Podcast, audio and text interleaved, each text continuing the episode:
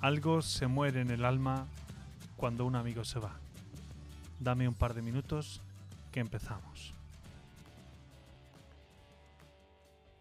Puede que durante tiempo eh, hayas escuchado varias veces, hayas podido tener tiempo para hacerte a la idea de que tu amigo se iba a marchar. Pero no por eso cuando llega el momento en que tiene que marcharse, a ti no te duele o tú no sientes tristeza, añoranza. A los discípulos le pasó lo mismo.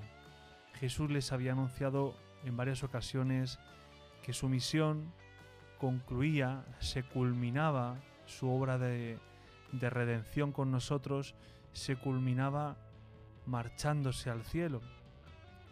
Y no se marchaba porque se desentendiera de nosotros. Es lo mismo que vivimos también cuando un amigo o una amiga se marcha y pensamos que se marcha definitivamente de nuestra vida. Nos causa tristeza, nos causa desesperanza. Me imagino que los apóstoles también vivirían ese momento así.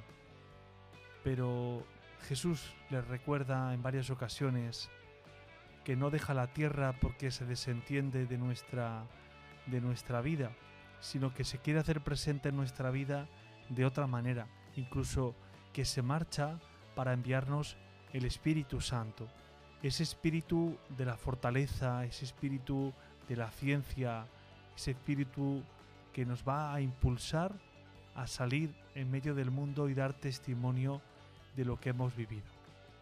Vamos a pedirle a Dios que nos ayude también a nosotros a vivir esos momentos con pasión.